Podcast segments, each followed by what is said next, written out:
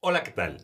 Bienvenidos a este podcast Bien Despachados Cuaresma 2023. Querido Beto, jueves de la quinta semana, jueves eucarístico, jueves de actos penitenciales, jueves para irnos preparando en el corazón y acompañar a Jesús con esta nueva estación, la penúltima. Decimotercera estación.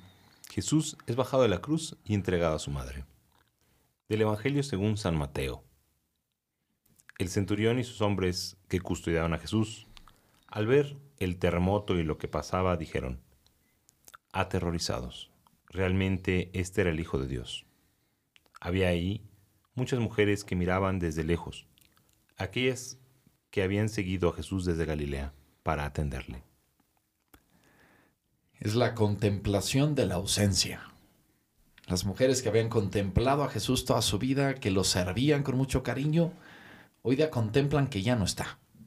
Así como aquellos que el centurión y sus hombres dicen, realmente este era hijo de Dios, ¿no? Contemplan lo que había habido ahí y que ahorita ya no está. Y, y esa soledad interpela, porque aunque la estación anterior contemplamos su muerte, que es el dolor, el trance, aquí ya contemplamos que no está.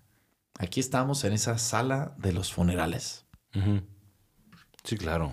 Ese es el, el, el momento importante, ¿no? Y cómo en, en la vida cristiana, en, la- en el caminar hacia esta, esta Pascua eterna, pues no vamos solos, solos.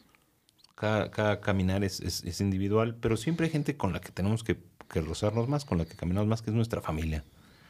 No fa- familias naturales o familias de cariño, son esta gente con la que nos ven, que nos escuchan, que nos conocen en los momentos de caída, que nos ven en los momentos de dolor.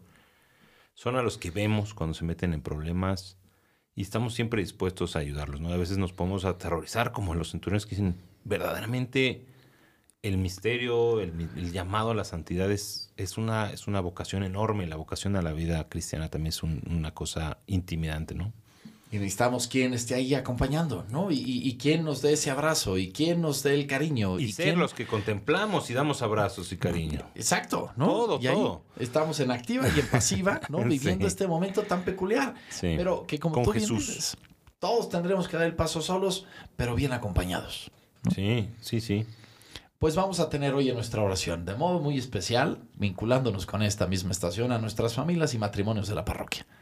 Aquellos que son justo esta compañía en, en estos momentos álgidos de tantos fieles y de modo muy, muy especial a los que promueven la pastoral de la familia y matrimonios aquí de la parroquia y a un ministerio muy padre que es el de nuestros lectores Sí. los que leen en todas nuestras misas, los que nos ayudan a escuchar y comprender la palabra de Dios. Gracias por atreverse a ponerse delante de la comunidad y leer con alegría, con la gracia, la palabra de Dios. Sí, son todos los que hacen familia de alguna manera. Definitivamente. Sí. Y no olviden, jueves, actos penitenciales, 11 y 8 de la noche.